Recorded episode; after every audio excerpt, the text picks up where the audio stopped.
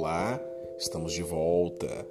Obrigado pela sua companhia. Estamos no terceiro dia da investigação junto à igreja de Tiatira. Bom, no primeiro dia eu falei sobre a carta que o superintendente mandou. No segundo dia eu falei sobre a força dessa, dessa comunidade, tá? dessa igreja. Agora eu quero falar sobre é, o problema dessa igreja. Bom, se eles tinham a, o amor, a fé, o serviço e a persistência, que neste caso são as obras que o Senhor Jesus vai requerer de nós no dia do julgamento final, né? Você vai ser julgado por isso. Não é porque você toca bem ou porque você prega bem ou porque você esteve todos os dias no culto tá?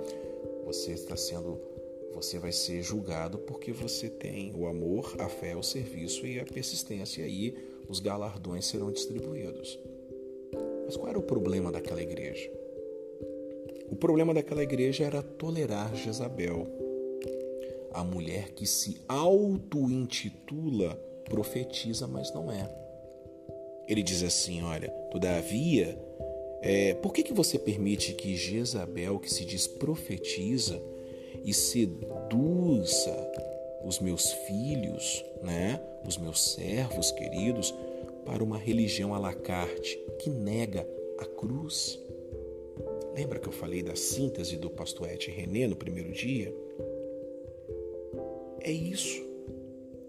Profetiza Jezabel, ela ela queria, né? Ela quer se auto-intitular nessa posição. São é mais ou menos essas pessoas que estão hoje nos altares, nos púlpitos, a forma que você designa aquele, aquele palco é, numa igreja denominacional.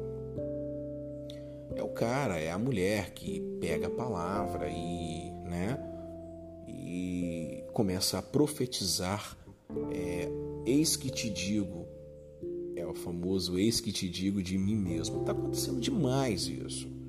Nunca na história da igreja cristã teve tanta gente assim.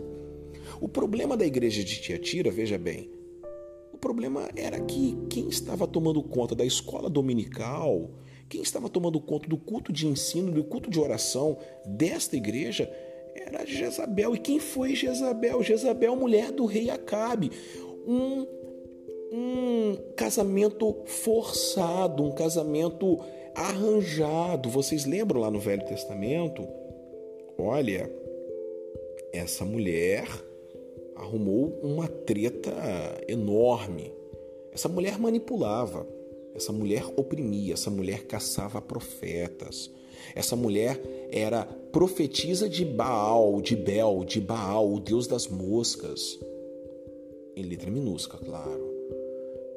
Quem é Jezabel? Jezabel é a perseguidora de profetas que perseguiu o profeta. Quando Acabe foi até é, as vinhas de Nabote, Nabote, é, cuidando da sua vinha, Acabe chegando lá e perguntou: Eu quero essa vinha, eu pode escolher qualquer outra terra que eu vou te dar. Não, essa terra é do meu pai. Nabote era um cara que tinha o conhecimento da palavra e a herança era algo muito bem é, é, preservado por eles de pai para filho. Então Acabe chegou em casa cabisbaixo, porque ele era um homem banana e a sua mulher abacaxi chega e fala: O que está acontecendo? Estou resumindo em outras palavras, tá, gente boa?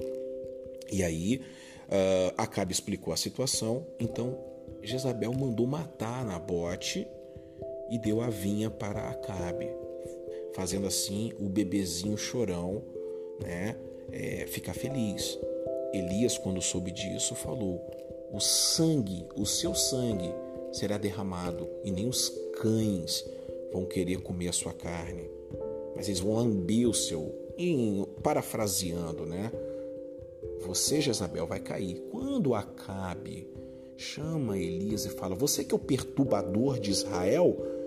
Então aí Elias fala: Quem é perturbador é você e a sua esposa prostituta. Olha só a coragem desse profeta. Bom, Você sabe como é que morreu Acabe? Eu espero que você procure lá em, em Reis. Eu não vou dar as, as dicas também todas, não. Foi feio, tá? Onde teve o primeiro lava-jato da história. Vê lá. Enfim, a igreja, o problema da igreja de Tiatira era tolerar uma pessoa dessa. O superintendente, o Emanuel Videira de Oliveira, ele diz assim: Eu até lhe dei uma oportunidade de você mudar de vida, mas ela não quer desistir da sua carreira de negócios religiosos. Lembra da Lembra do grande problema? Na minha opinião, Carlos Júnior, minha opinião, não é precisa ser a sua e você não precisa concordar comigo. O grande problema do evangelho hoje no mundo e principalmente no Brasil é a teologia da prosperidade, onde mercadores negociam e barganham a palavra de Deus. É isso mesmo. Bom, eu prometo voltar amanhã dizendo a promessa que o Senhor Jesus faz e eu encerrando essa investigação profunda da igreja de Tiatira. Esteja comigo nessa, esteja comigo é, nessa jornada e se cuide, tá bom? Bom, eu sou o Carlos Júnior, eu sou pastor e este é o Devarim, é o meu podcast. Fique na paz, fique com Jesus e até amanhã.